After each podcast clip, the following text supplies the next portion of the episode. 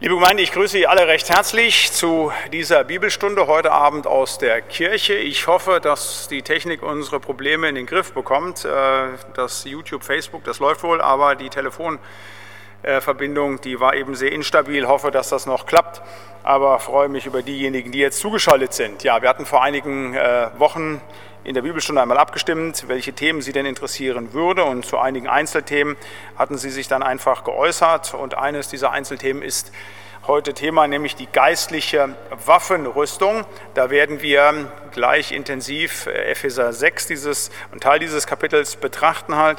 Möchte vorweg aber als Einführung und Hinführung zu diesem Abend eine Andacht halten zu einem relativ unbekannten Text, über den wenig gepredigt wird, Lukas 22, die Verse 35 bis 38.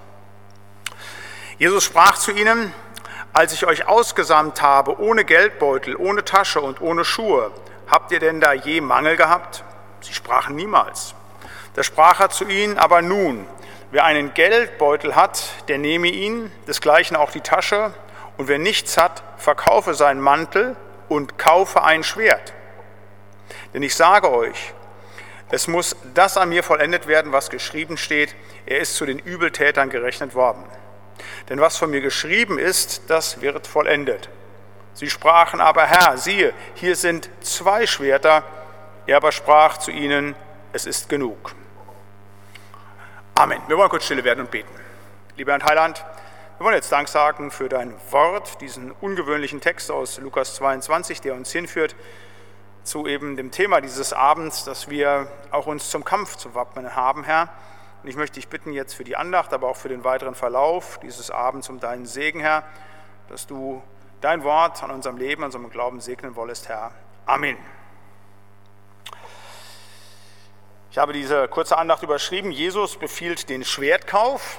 Und ich habe drei Punkte mitgebracht. Erstens von der Notwendigkeit des Schwertes, zweitens von der Ablehnung des Schwertes und drittens von der Bedeutung des Schwertes. Das erste, von der Notwendigkeit des Schwertes. Das spricht Jesus hier, dass man jetzt hingehen soll, dass man seinen Mantel sogar verkaufen soll, um ein Schwert zu kaufen. Das ist etwas sehr Befremdliches. So etwas hören wir nicht sehr häufig, aber es kommt schon immer wieder vor, dass Jesus gerade auch dieses Thema Schwert aufgreift. An anderer Stelle, Matthäus 10 beispielsweise, sagt er im Vers 34, ich bin nicht gekommen, Frieden zu bringen, sondern das Schwert.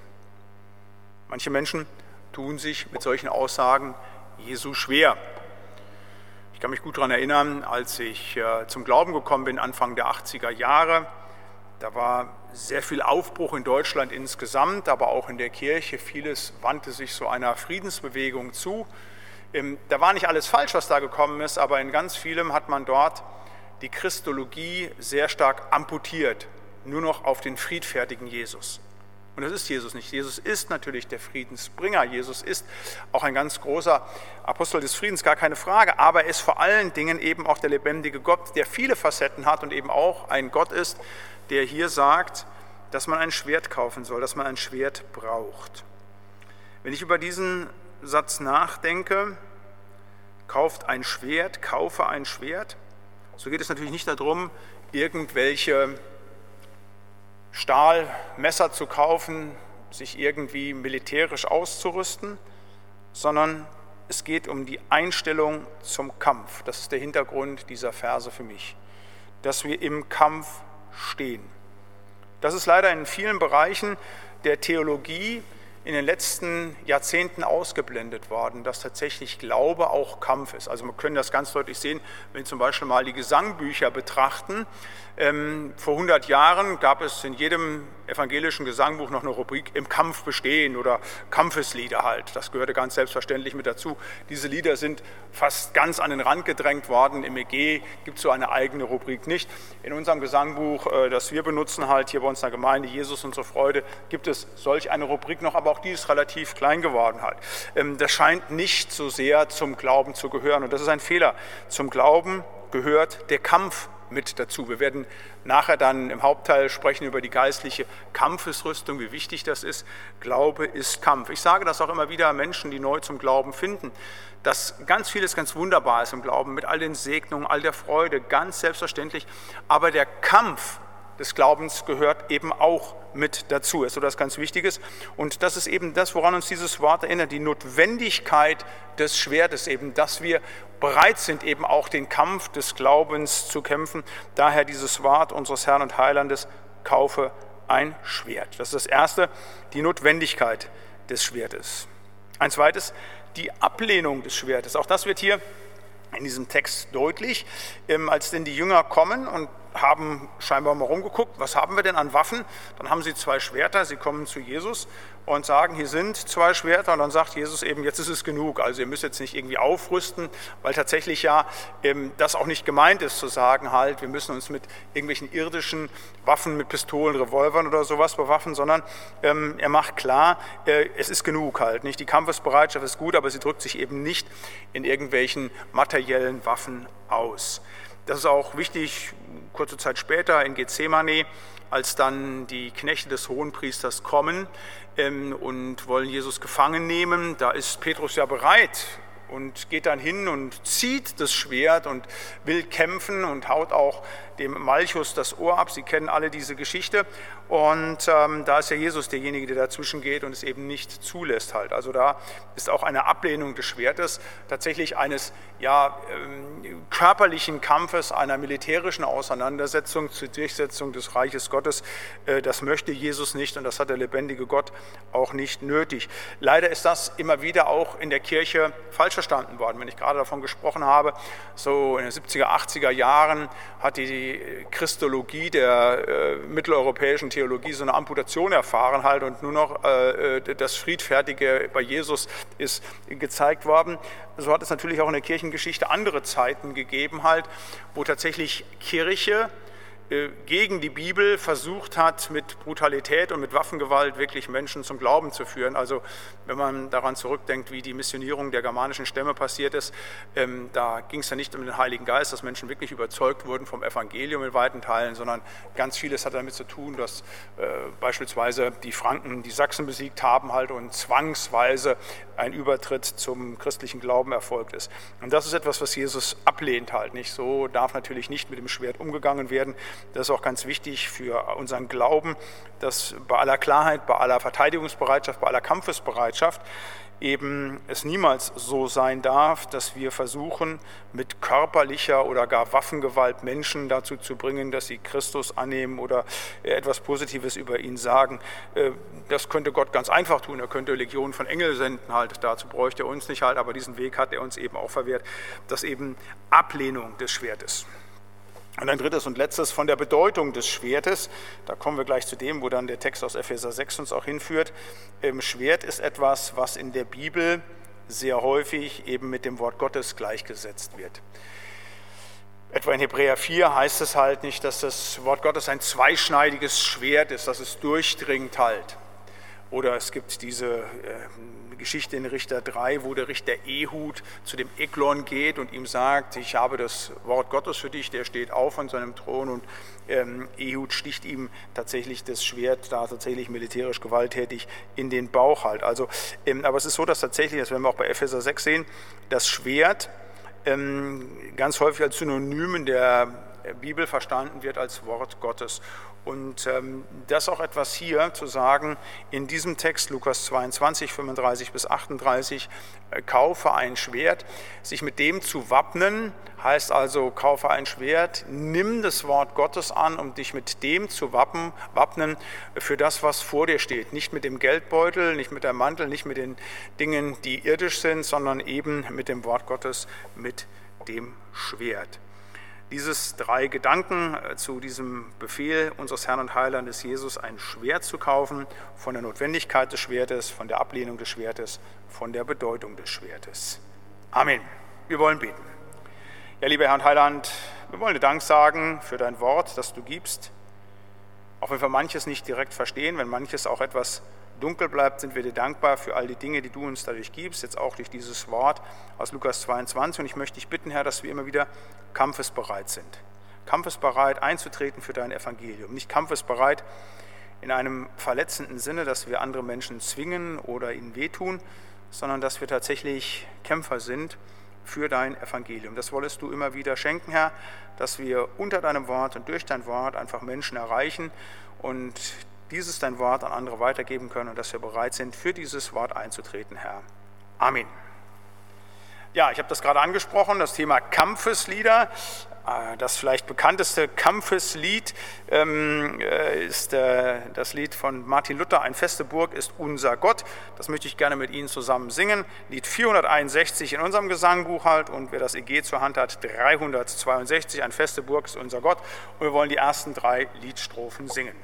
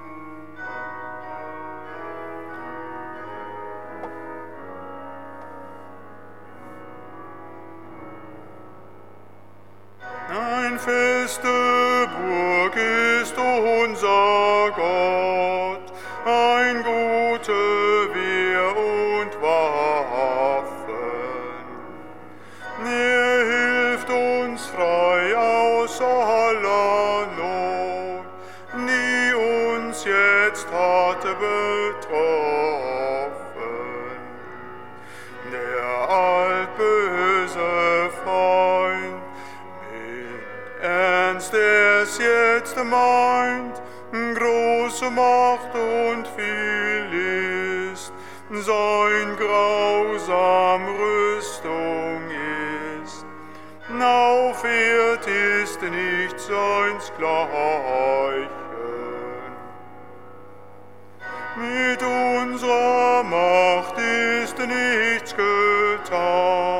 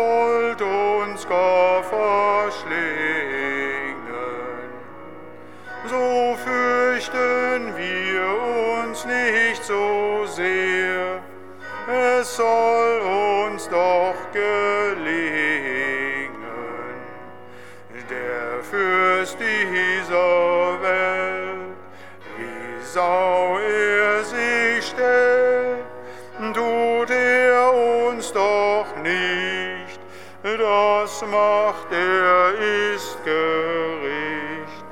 nein, Wörtlein kann ihn verhelfen.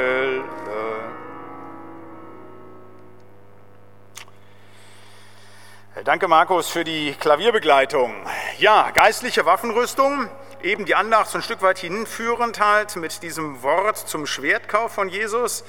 Aber jetzt der Text, der ja den meisten von Ihnen wohl bekannt sein dürfte und sollte, eben von dieser geistlichen Waffenrüstung, Epheser 6, die Verse 10 bis 19.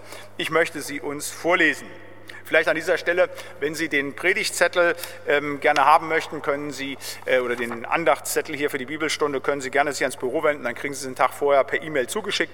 Sie können ihn natürlich aber auch von der Homepage so abrufen, das ist kein Problem. Epheser 6, 10 bis 19. Zuletzt, seid stark in dem Herrn und in der Macht seiner Stärke.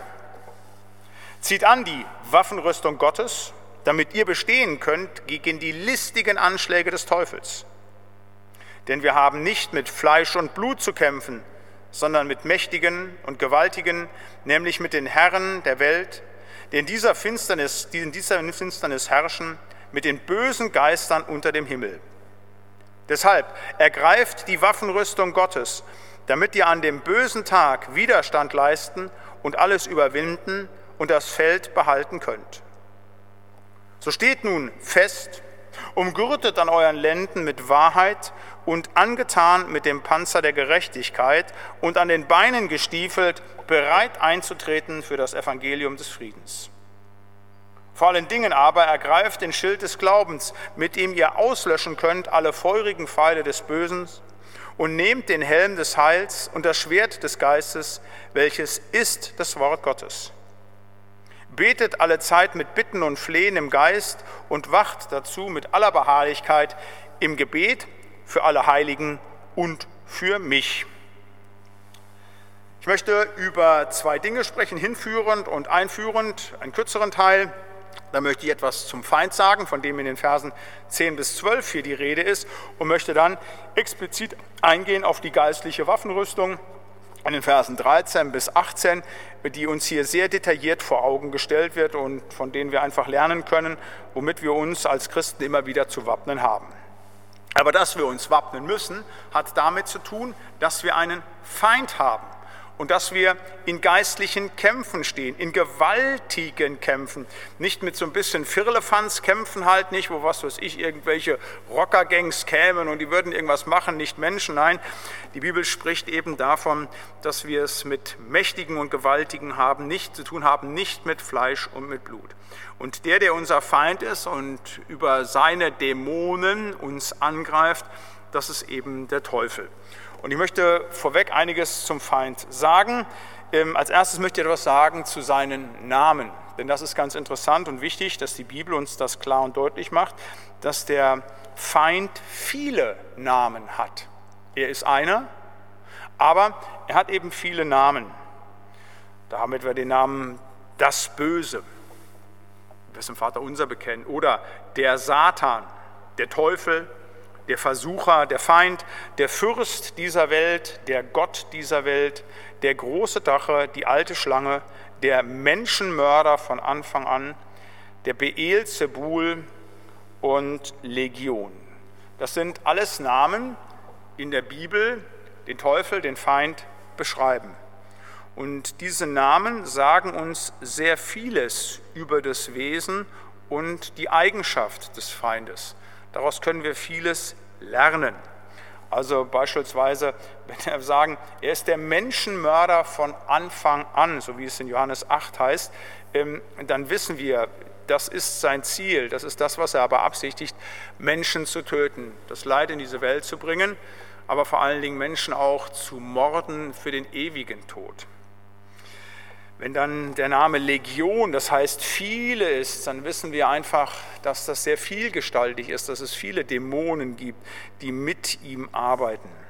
Das Wort Beelzebul, das heißt hebräisch übersetzt Herr des Mistes halt, also alles, was schlecht ist, was Dreck ist, alles das, das ist eben der Teufel. Und es ist der Bibel ganz wichtig, dass eben diese unterschiedlichen Namen den Menschen vor Augen stehen. Ich habe das schon häufiger angesprochen, dass bei dem Gleichnis vom vierfachen Ackerfeld, vom vierfachen Ackerwurf auf das, auf das Feld, ähm, bei dem ersten Ackerwurf gesagt wird halt, dass ähm, der Same auf den Weg kommt, dass die Vögel kommen und dass sie den Samen wegnehmen. Und bei der Erklärung Jesu, das ist ja eines der ganz wenigen Gleichnisse, das Jesus auch erklärt, ähm, vom vierfachen ähm, Samenwurf, ähm, dann sagt er ja, das ist eben der Teufel, der kommt. Aber so sagt das in Lukas 8 im griechischen Original, heißt es, der Diabolos kommt. Wenn wir die Markus, ähm, das Markus-Evangelium lesen, Markus 4, sagt, es kommt der Satanas, das ist der Widersacher. Und wir lesen in Matthäus 13, so heißt es, da kommt der Böse, der Poneros. Das heißt also, die Bibel überliefert hier drei unterschiedliche Namen. Da könnte man äh, fragen so nach dem Motto, ja, was ist denn jetzt das Original? Was war denn die Ipsissima Vox, also das Tatsächliche, was Jesus gesagt hat in diesem Moment? Aber es ist der Bibel ganz wichtig, es ist Gott ganz wichtig, dass er aufmerksam macht, zu sagen, das Böse, das das Wort wegnimmt, das müssen wir uns auch gleich mal merken, wenn wir gleich sehen, wie der Teufel arbeitet halt, der ist vielgestaltig. Das ist eben das Böse, das Poneros, das ist der Satanas, das ist der Widersacher, heißt das übersetzt, das ist der Entzweier, der Diabolos halt. Ähm, der Teufel ist sehr viel vielgestaltig. Das ist etwas ganz, ganz, ganz, ganz Wichtiges, dass wir das lernen, weil die Bibel uns das so sagt. Wichtig auch zu diesen Namen des Teufels, die vielgestaltigen Namen sind, wenn man dann in der Offenbarung liest, was in der Endzeit passieren wird. Da heißt es in Offenbarung 13, und es macht, dass sie allesamt, die Kleinen und Großen, die Reichen, die Armen, die Freien, die Sklaven, sich ein Zeichen machen an ihre rechte Hand oder an ihre Stirn und das niemand kaufen oder verkaufen kann, wenn er nicht das Zeichen hat, nämlich den Namen des Tieres oder die Zahl seines Namens. Auch hier wieder ganz wichtig, ja, in der Endzeit müssen wir dieses Zeichen oder muss die Menschheit dieses Zeichen tragen, wenn sie kaufen möchte. Aber dieser Name, auch das ist etwas Komplexes, mit dem sich der Widersacher verstellen kann, weil es ist ein sehr vielgeschichtiger Name. Aber ähm, dieser Name des Teufels, und da muss man aufpassen, in dieser Vielgeschichtigkeit spielt immer wieder eine große Rolle. Offenbarung 14 heißt es, und der Rauch von ihrer Qual wird aufsteigen von Ewigkeit zu Ewigkeit, und sie haben keine Ruhe Tag und Nacht, die das Tier anbeten und sein Bild, und wer das Zeichen seines Namens annimmt.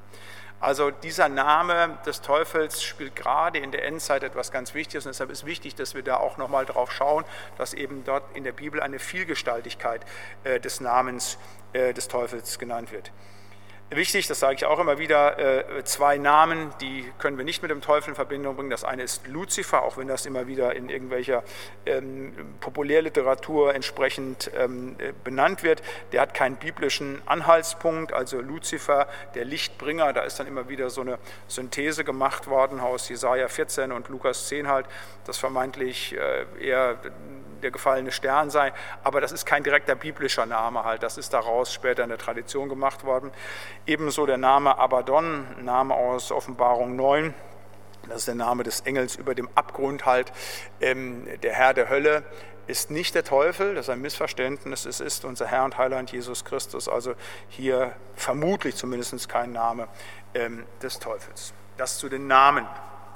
Wie wirkt nun dieser Feind? Von diesem Wirken wird ja hier gesprochen in unserem Text von der geistlichen Waffenrüstung halt. Es wird davon gesprochen, das ist ganz wichtig, ähm, dass er kommt eben mit den listigen Anschlägen, mit den, die Schlachterbibel übersetzt, mit den listigen Kunstgriffen, mit seinen Machenschaften, so übersetzt die Züricher Bibel im Vers 11 dieses Wort Methodeia. Und der Teufel ist listig, so wirkt er. Das ist ein das ist ganz, ganz, ganz, ganz wichtig auch für unsere Verteidigung.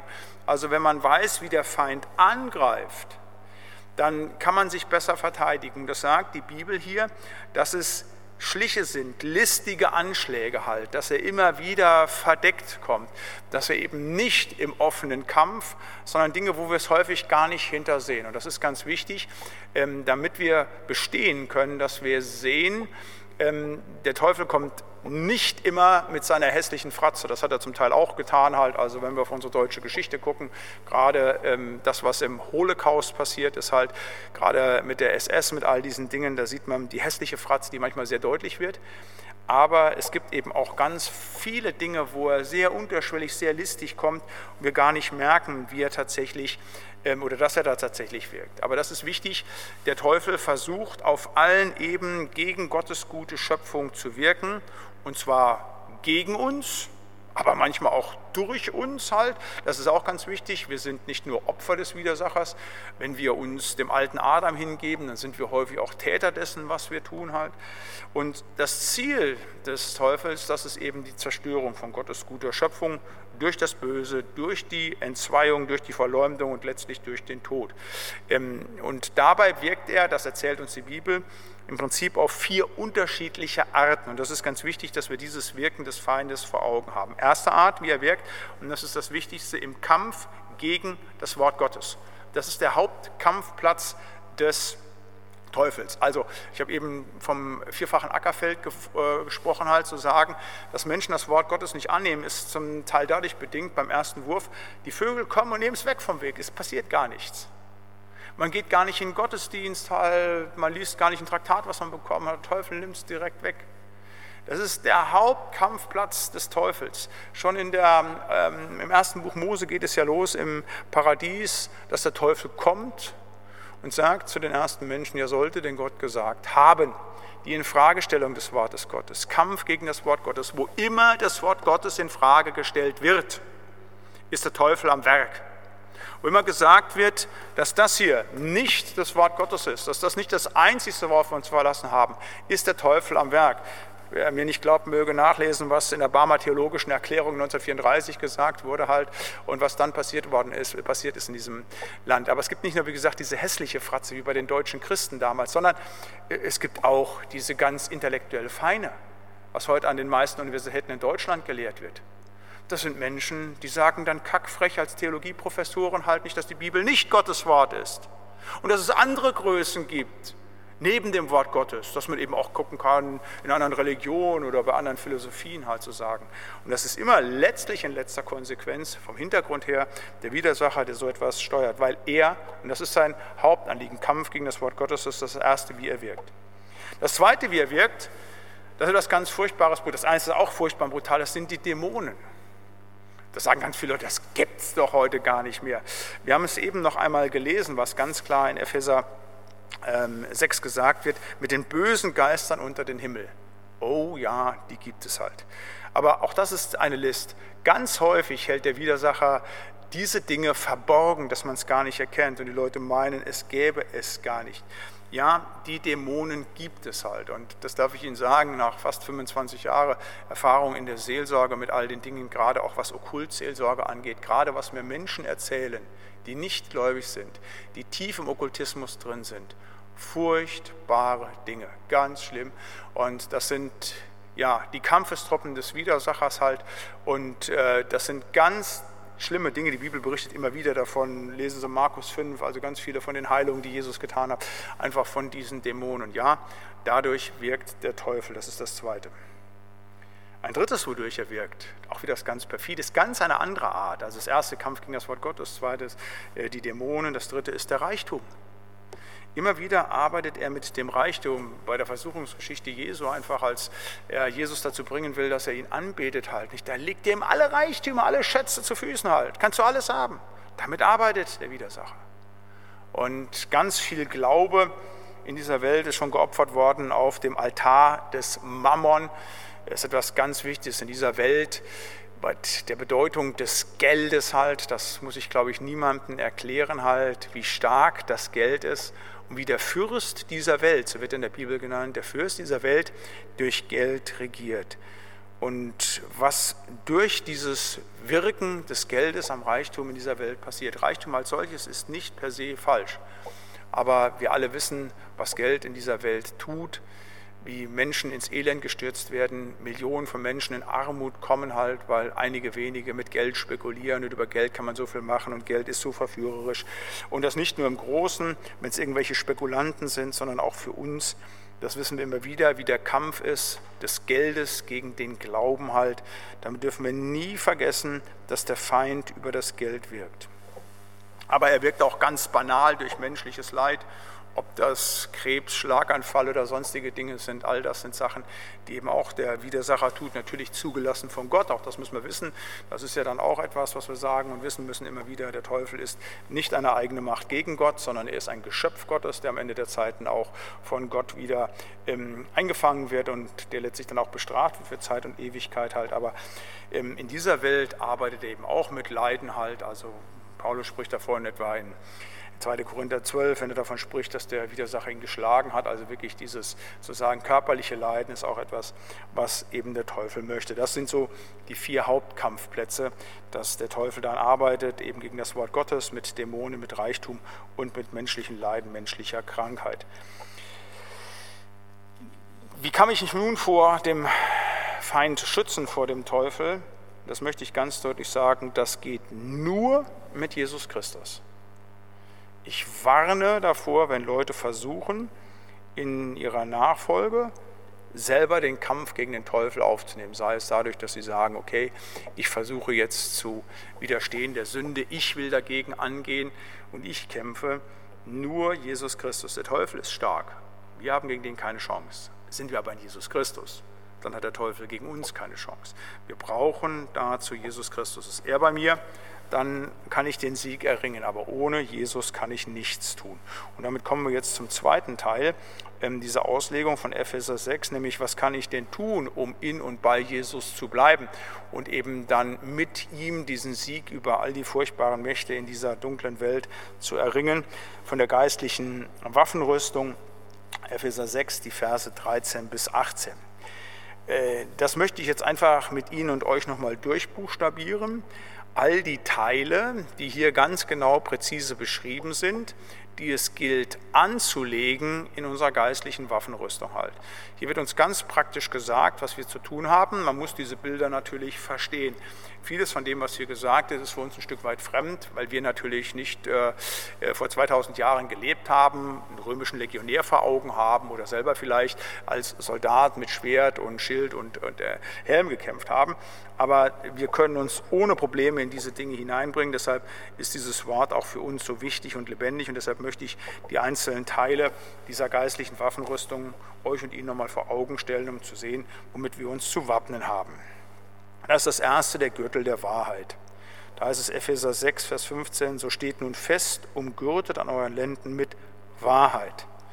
Und zwar umgürtet mit Wahrheit geistlich und auch weltlich. Also das eine ist natürlich, wenn ich dieses Wort geistlich verstehe, nach Johannes 14, sehen Sie oben den Spruch, Jesus Christus ist der Weg, die Wahrheit und das Leben. Natürlich sollen wir umgürtet sein mit Jesus Christus. Das ist etwas ganz Wichtiges halt, das ist das Primäre, komme ich gleich auch immer wieder dazu, auch beim Panzer der Gerechtigkeit. Natürlich muss uns Jesus umgürten. Wir müssen in ihm sein halt, ähm, damit wir etwas tun können. Das ist etwas ganz Wichtiges halt. Ähm, das könnte ich jetzt noch vertiefen, weil ich aber gleich im zwei Punkt, äh, Punkt 2 darauf zurückkomme, möchte ich darauf jetzt nicht den Schwerpunkt legen, sondern ich möchte das eben auch weltlich sehen. Also nicht nur geistlich, das hieße halt zu sagen, umgürtet mit den Lenden mit Wahrheit, mit Jesus Christus, sondern aber auch weltlich zu verstehen, dieses Wort tatsächlich, dass wir ähm, nicht lügen sollen. Also Wahrheit wirklich als etwas Innerweltliches betrachten. Sie wissen, das neunte Gebot lautet, du sollst nicht falsch Zeugnis reden wider deinen Nächsten. Und äh, wenn jetzt hier die geistliche Waffenrüstung sagt, wir sollen damit umgürtet sein mit der Wahrheit, dann ist der Gurt, den ein Soldat trägt, ja der Bereich, wo auch das Schwert getragen wird. Also da steckt die Scheide des Schwertes halt. Und das Schwert, das werden wir gleich noch sehen, das ist das Wort Gottes. Wenn ich keinen Gurt habe, kann ich aber das Wort Gottes nicht tragen. Ich übertrage jetzt dieses Bild. Habe ich keine Wahrheit, dann habe ich ein Problem, das Schwert zu ziehen. Ich mache Ihnen das mal deutlich. Also wenn ich Evangelium verkündigen möchte, von Jesus Christus spreche, davon, dass man ohne das Blut des Heilandes verloren ist, wenn ich das Menschen sage und gleichzeitig als Lügner erfunden werde, gefunden werde, dann ist das ein Problem für mein Zeugnis von Jesus Christus. Der Teufel, das ist ein Lüger. Er ist der Menschen, er ist der Lügner von Anfang an, heißt es in Johannes 8,44. Die Wahrheit ist nicht in ihm. Wenn er Lügen redet, so spricht er aus dem eigenen, denn er ist ein Lüger und der Vater der Lüge. Deshalb sollen wir Christen tatsächlich auch nicht lügen, kein falsches Zeugnis reden.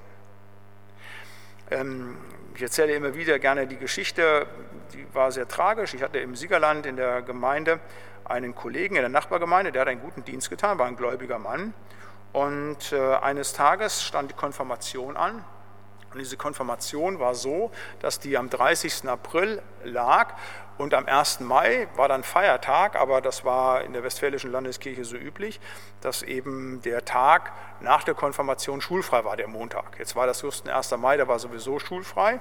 Und jetzt wollte der Pfarrer seinen Konfirmanten einen Gefallen tun und damit die nicht ihren quasi freien Konfirmationstag verlieren, den Montag, hat er Entschuldigung geschrieben und hat die auf eine Woche später datiert um den quasi einen freien Tag zu machen, was also eine nette Geste für die Konfirmanden ist. Aber das ist äh, rausgekommen halt und er hat da Entschuldigungen geschrieben, Bestätigungen halt, die waren gesiegelt. Das hat ein Riesenproblem gegeben halt, bis hin, dass er letztlich die Fahrstelle verlassen musste. Und ich muss sagen, zu Recht.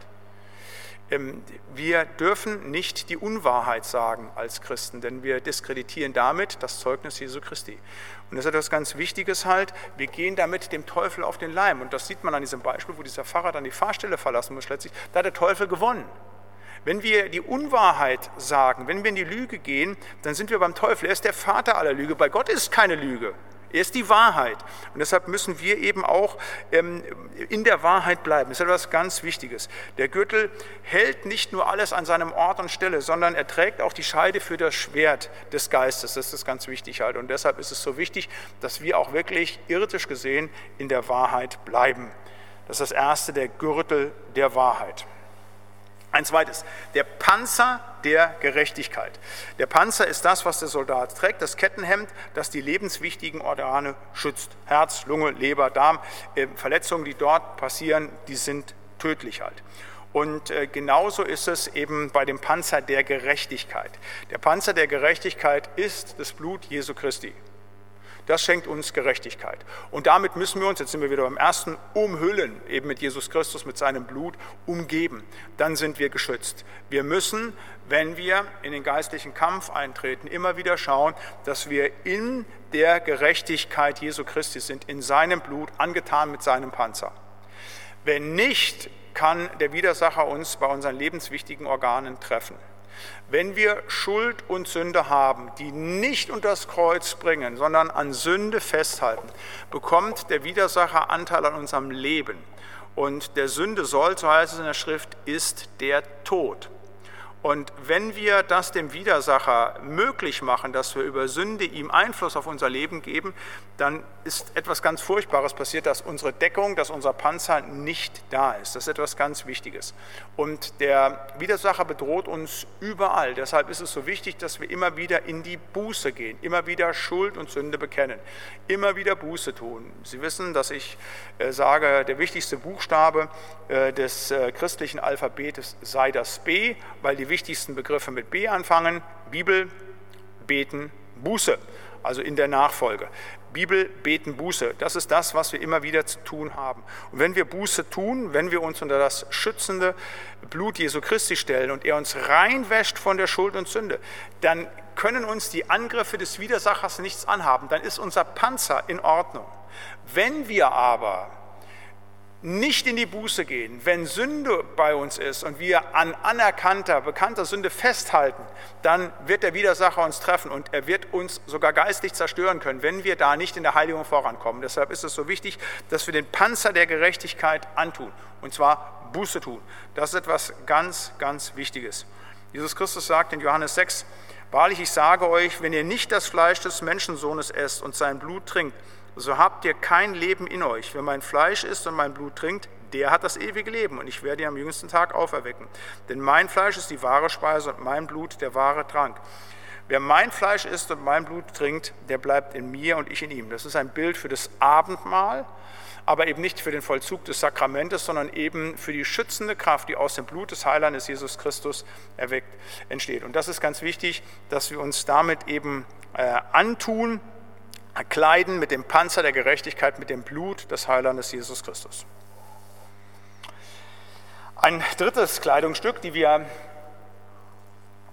im geistlichen Kampf tragen sollen, das sind die Stiefel, die Stiefel für das Evangelium. Da heißt es, wir sollen an den Beinen gestiefelt sein, bereit einzutreten für das Evangelium des Friedens. Ähm, wenn ich mir Schuhe anziehe, dann überlege ich als Mensch, in welchem Bereich gehe ich denn als nächstes rein? Also wenn Sie in den Alpen eine Bergtour machen wollen, dann werden Sie sich nicht die Badelatschen anziehen, sondern Sie werden die Wanderschuhe anziehen. Sie werden für den entsprechenden Bereich Schuhe anziehen. Wenn Sie aber äh, Fußball spielen wollen, am Fußballplatz halt, am, zum Rasenplatz halt, äh, da werden Sie auch nicht irgendwelche ähm, Sandalen anziehen, sondern dann werden Sie irgendwelche Stollenschuhe anziehen, Fußballschuhe eben halt. Wenn Sie zum Angeln gehen und wissen, Sie stehen bis zum Knie im Wasser, da werden Sie vermutlich irgendwelche Wattstiefel anziehen Und wenn Sie ähm, in die Sauna gehen, ziehen Sie wiederum keine äh, Wanderstiefel an, sondern da werden Sie die Badelatschen anziehen halt. Äh, und wenn Sie heiraten, äh, dann werden Sie gucken zu Ihrem Anzug, da werden Sie vermutlich auch nicht die Fußballschuhe anziehen, sondern da werden Sie sehen, dass Sie irgendwelche schwarzen Lackschuhe anziehen halt. Äh, so ist das bei uns Menschen. Für entsprechende Anlässe, ähm, da stiefeln wir uns, da beschuhen wir uns entsprechend. Und ähm, so ist es auch für den Militär gewesen. Äh, wenn Sie mal einen römischen Legionär vor Augen haben, der hat nicht nur ein besonderes Schwert, einen besonderen Helm, einen Brustpanzer, der hatte auch besondere Stiefel, besondere Schuhe. Gerade bei den römischen Legionären waren das so, die hatten so Nägel drunter, mit denen konnten die sogar zutreten, wenn es sein musste. Das war noch eine halbe Waffe, das war nicht nur fürs ähm, lange Marschieren dann sehr gut geeignet, dass die Füße geschützt waren, sondern es war eben auch eine Waffe halt. Und ähm, das heißt, bevor man einen Weg antritt oder bevor man eine Sportart macht oder was weiß ich, zu seiner Hochzeit kommt, zieht man sich entsprechende Schuhe an. Man bereitet sich vor.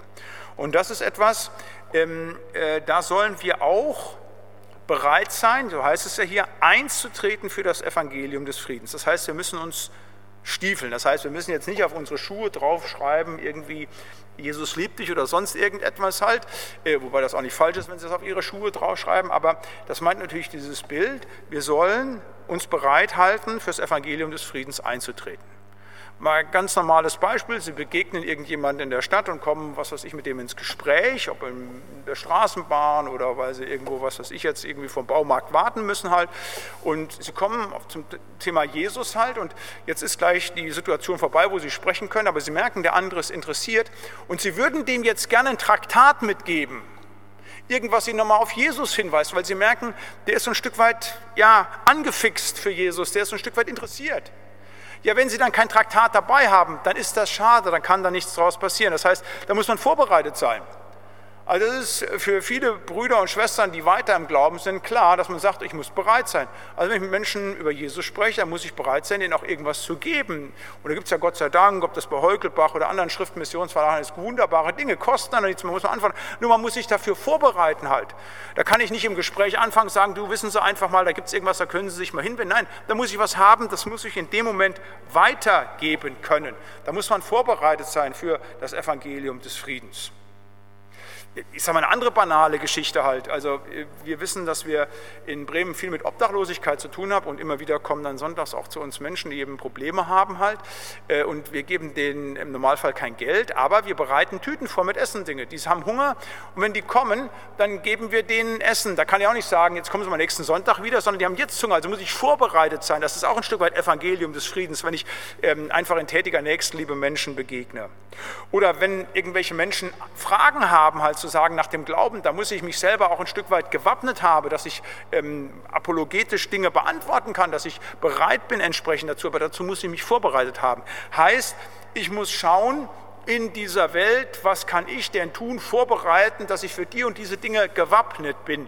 So wenn ich in Campingurlaub fahre, gucke, ich habe die Taschenlampe dabei, habe eine kleine Säge dabei, weiß der Kuckuck alles was, sagen, auch wenn ich die vielleicht nicht brauche. Wenn ich sie brauche, bin ich froh, dass ich da bin. Dazu muss ich mich aber wappnen, wie ein Soldat, der ins Feld zieht, der auch sagt, ich nehme die und die Dinge mit halt und muss mich entsprechend kleiden und anziehen. Und da ist es wichtig, dass wir wirklich uns auch da wappnen für die Dinge, die vor uns liegen halt.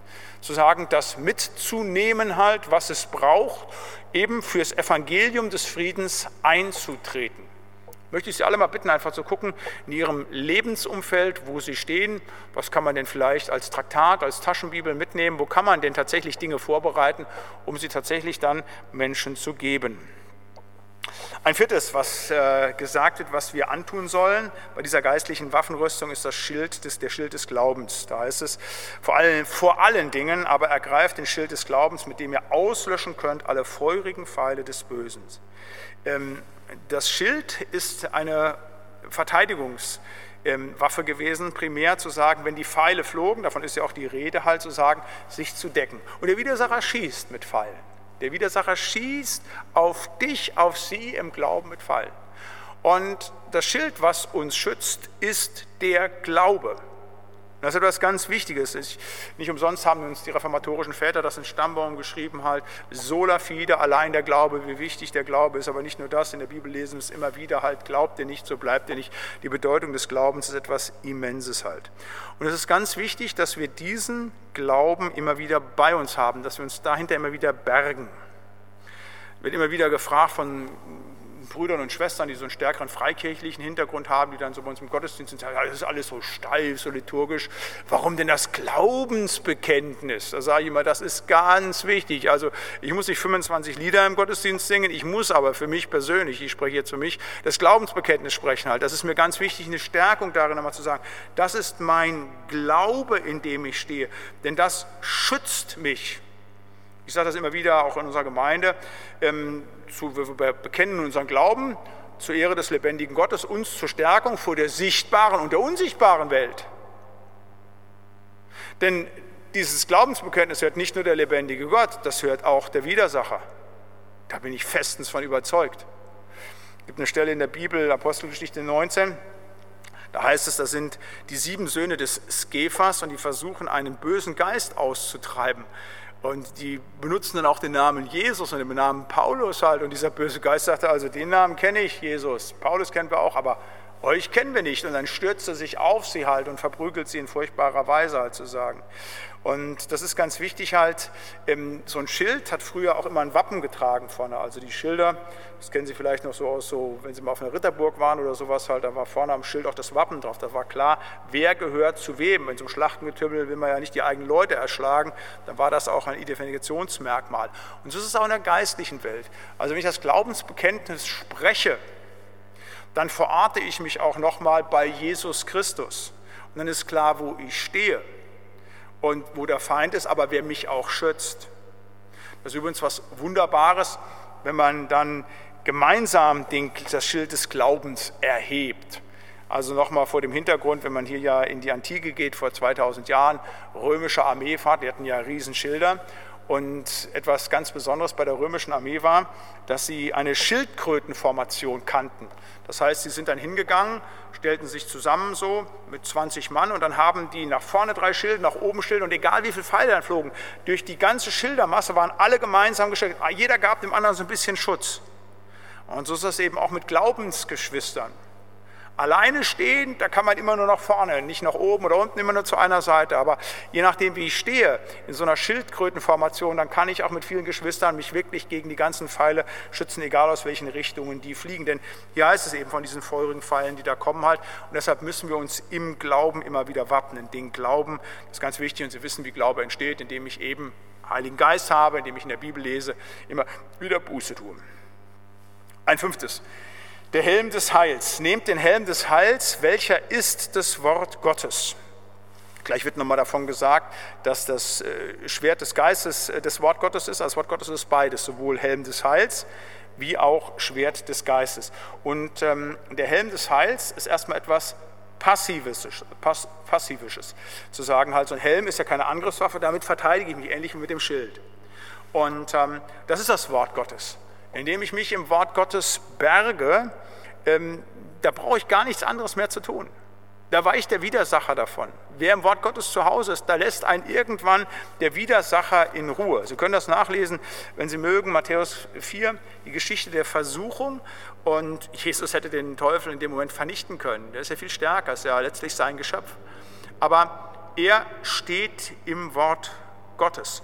Äh, jede der Angriffe pariert er mit einem Wort Gottes halt. Also als er davon spricht, dass er, äh, als er Hunger hat, zu sagen, er soll dann Brot zu Steinen machen halt nicht. Der Mensch lebt nicht vom Brot allein, sondern von dem Wort, das im Bund Gottes geht halt. Ähm, oder als er sagt halt nicht, er stürzt sich herunter von dem Tempel halt, er sagt, er soll den Herrn, deinen Gott, nicht versuchen. Oder eben als dann aufgefordert wird, den äh, Teufel anzubeten halt, äh, da sagt er eben auch, du sollst den Herrn, deinen Gott, ihm allein dienen. Ihn, und also alles, alles Dinge, Worte, aus, aus dem Alten Testament, aus dem fünften Buch Mose halt, mit denen sich Jesus verteidigt. Nichts anderes. Einfach darin geborgen ist im Wort Gottes und damit den Widersacher abwehrt. Und dann heißt es eben, da verließ ihn der Teufel.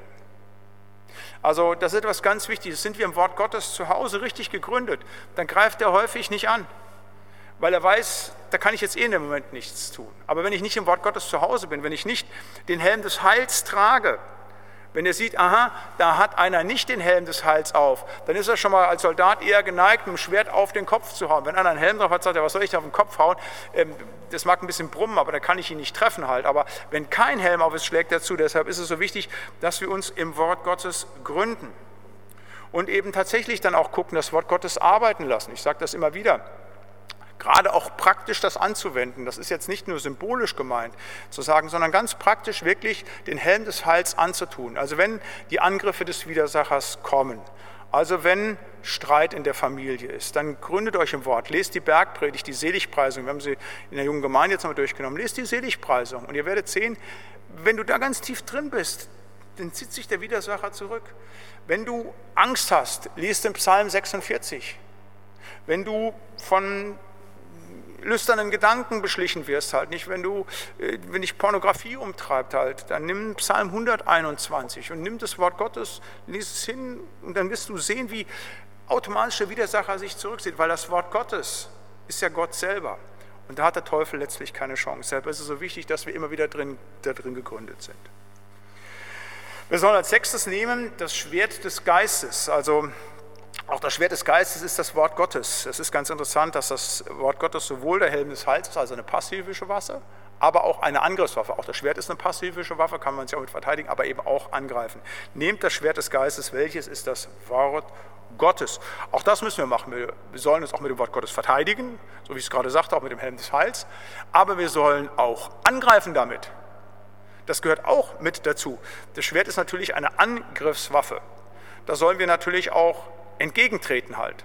Nicht nur passivisch erdulden, sondern tatsächlich auch entgegengehen halt. Das heißt, das Wort Gottes zu sagen, und ich sage das jetzt nochmal, nicht in irgendeiner Form militärisch, aggressiv andere Menschen zwingend. Es geht nicht um Gewalt, sondern es geht immer um das Wort. Das Wort Gottes hat eine Selbstdurchsetzungskraft. Das Wort Gottes ist die stärkste Waffe, die es überhaupt gibt. Keine Atombombe, keine Pistole, nichts kommt dem gleich. Aber wir sollen eben dieses Wort Gottes auch nutzen und damit dann tatsächlich nach vorne gehen. Also wenn beispielsweise gesagt wird, Gott hat diese Welt nicht erschaffen, wenn da irgendwie einer in unserem Umfeld, in der Nachbarschaft, im Freundeskreis das erzählt, äh, dann ist es das eine, dass wir uns davon nicht angreifen lassen, weil wir ja im Wort Gottes gegründet sind. Aber wir sollen dann schon aufstehen und sollen sagen, nein, die Bibel sagt aber anderes. Der Herr hat es ganz klar geschrieben, die Bibel sagt, dass Gott hat die Welt in sieben Tagen geschaffen. Er ist der Schöpfer von allem. Oder wenn gesagt wird, Ehebruch ist nicht so schlimm, ist ja kein Problem, man kann sich ja drei, vier, fünf Mal scheiden lassen, ist kein Thema, wenn ich eine neue, eine hübschere finde halt. Nein, du sollst nicht Ehe brechen, sagt es. Und damit sollen wir genau dann arbeiten. Nicht mit unseren Worten irgendwas sagen, sondern mit dem Wort Gottes den Leuten das ganz klar und deutlich sagen. Wenn dann gesagt wird halt, ja, also Sonntags, da kann ich doch auch arbeiten, ist gar kein Problem. Nein, Gott sagt uns klar, sechs Tage sollen wir arbeiten, am siebten sollen wir ruhen. Und so ist es ganz klar, so können wir immer und immer wieder mit dem Wort Gottes arbeiten. Und das sollen wir auch tun, dass wir sagen, wenn falsche Dinge behauptet werden, dann sollen wir das Wort Gottes entgegensetzen. Und da mögen wir manchmal so antiquiert und so lächerlich und so trocken gelten halt. Aber das Wort Gottes tut seines. Wir müssen nur treue Zeugen des Wortes sein. Und so sollen wir es auch gebrauchen wie ein Schwert, wie ein Soldat, der im Kampf steht, dass wir bereit sind, wenn wir angegriffen werden, tatsächlich die Angriffe nicht nur passivisch erdulden, sondern eben auch mit dem Wort letztlich zurück angreifen heißt eben zu sagen, die Dinge in dieser Welt verteidigen. Das ist in der alten Kirche ganz klar gewesen. Die Apologetik halt, eine Sache, also die Verteidigung des christlichen Glaubens halt, das ist über viele Jahrhunderte nicht mehr so ein Bewusstsein der Menschen gewesen, weil einfach ganz klar war, ja, die Ethik, die Rechtsprechung, die Politik, die Regierenden, das waren alles Leute, die standen hinter dem Wort Gottes, das war unhinterfragt. Wir haben in den letzten 50 Jahren eine komplette Veränderung erlebt in Mitteleuropa halt und das Christentum befindet sich in einem Marginalisierungsprozess in unserer Gesellschaft. Vor 100 Jahren noch ganz klar die dominierende Ideologie und Religion, wenn ich das religionssoziologisch sage, jetzt immer mehr an den Rand gedrängt. Das spielt überhaupt keine Bedeutung in vielen Bereichen mehr. Wenn ich in die Politik gucke, die muss man ja mit Händen suchen, wo Leute sich äh, offiziell zum christlichen Glauben bekennen halt, beziehungsweise viel häufiger sind ja mittlerweile diejenigen, die sich offen davon lossprechen halt. Und ähm, da ist es eben wichtig, dass wir tatsächlich zunehmend gefordert sind in dieser Welt, auch eben mit dem Schwert des Geistes zu kämpfen, dass wir eben das Wort Gottes eben auch bewusst gegen all die Irrlehren und falschen Dinge bringen. Und als letztes, da verlässt Paulus ein Stück weit das Bild des, ähm, ähm, der Waffenrüstung, aber damit schließt er dieses Bild. Da schreibt er in Versen 18 bis 19 ähm, äh, vom Gebet im Heiligen Geist. Er schreibt, betet alle Zeit mit Bitten und Flehen im Geist und wacht dazu mit aller Beharrlichkeit im Gebet für alle Heiligen und für mich. Also all das, was wir tun können, halt, was wir selber machen können, dass wir uns gründen können im Wort, dass wir den Helm des Heils aufsetzen halt, dass wir die Stiefel anziehen, all diese Dinge können wir tun.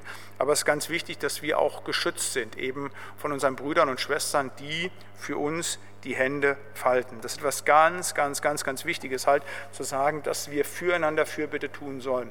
Und wenn Sie mal die paulinischen Briefe gelesen haben, dann geht es immer darum, Paulus betet für die Gemeinden, die er schreibt, aber er bittet immer wieder auch um Fürbitte von den Gemeinden für sich.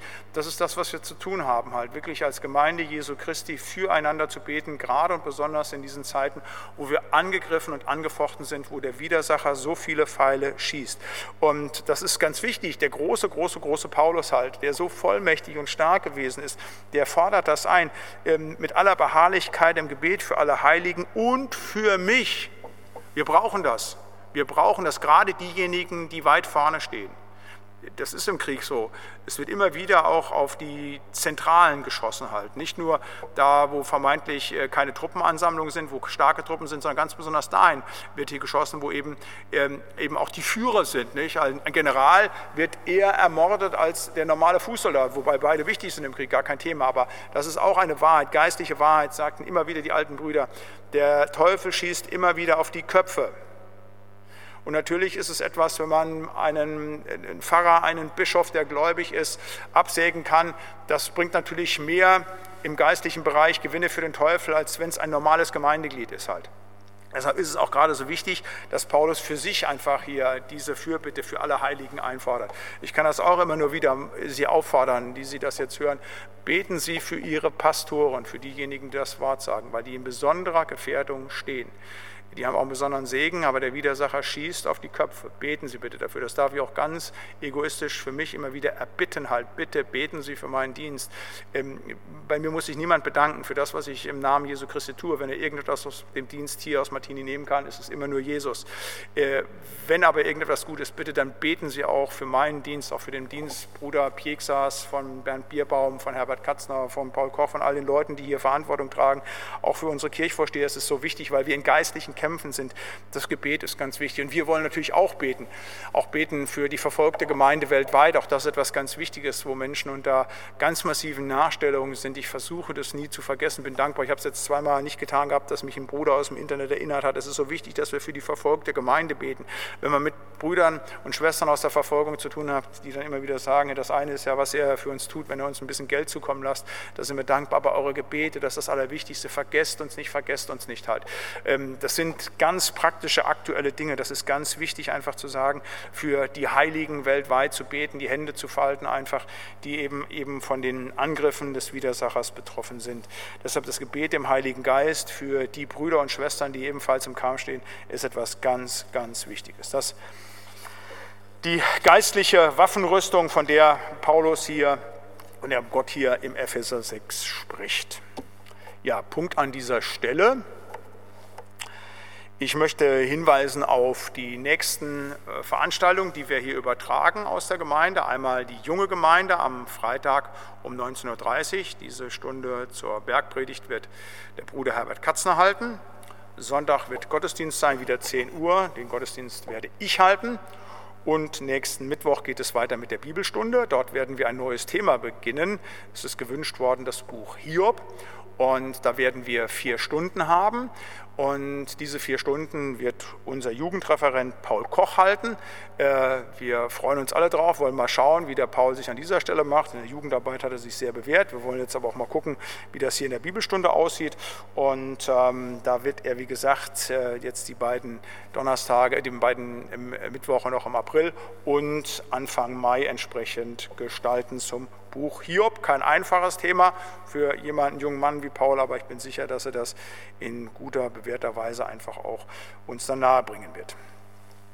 Ja, an der Stelle dann auch noch einmal Hinweis, wenn Sie Hilfe brauchen sollten, hier in Bremen wohnen oder umzu, sei es, dass eingekauft werden muss oder bisschen Gespräch brauchen, irgendwas, bitte wenden Sie ans Gemeindebüro, ist immer vormittags besetzt, der Woche über halt von 9 Uhr bis 12 Uhr einfach. Äh, wenn Sie irgendwas brauchen, sind eine Menge Geschwister da, die einfach auch helfen wollen und wenn wir was machen können, wollen wir das gerne tun. Ja, dann möchte ich schließen mit Gebet und schließlich mit dem Segen. Lieber Herr Heiland, wir wollen dir Dank sagen, dass du uns mit diesem Wort aus Epheser 6 noch einmal deutlich daran erinnert hast, dass wir in geistlichen Kämpfen stehen.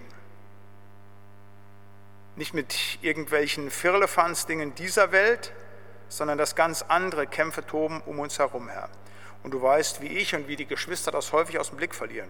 Wir beschäftigen uns nur mit dem, was dann so irdisch ist, halt, wenn das Auto kaputt ist, halt, oder wenn einer erkrankt ist und wir glauben, das ist alles gewesen und verlieren diesen großen Kampf aus dem Auge, Herr.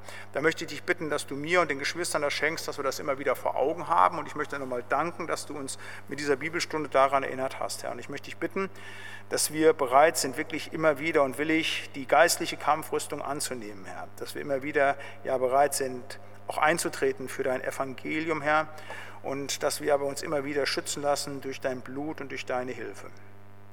Und Herr, vor allen Dingen wollen wir eins tun, wir wollen immer wieder bitten und beten für die Geschwister, die momentan angefochten sind. Und das wollen wir jetzt auch tun. Wir wollen dich als erstes bitten für diejenigen, die krank sind, die einsam sind, die ein Stück weit am Glauben verzweifelt sind. Sei du ihnen nahe, stärke du sie, Herr.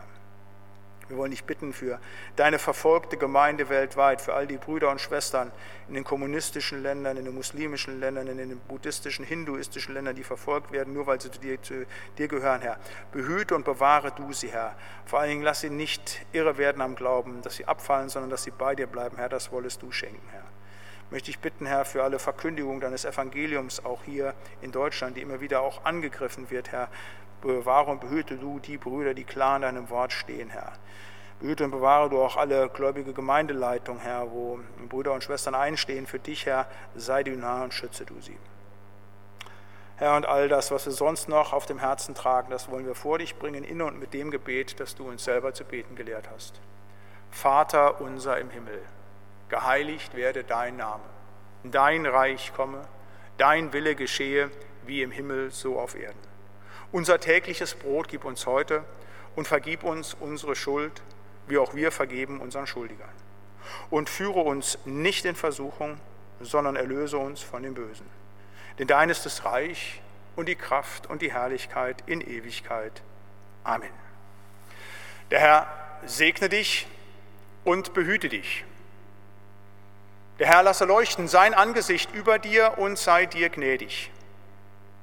Der Herr erhebe sein Angesicht auf dich und gebe und erhalte dir seinen Frieden. Amen. Ich wünsche Ihnen allen, euch allen noch einen schönen Abend. Seid Jesus Christus anbefohlen. Tschüss.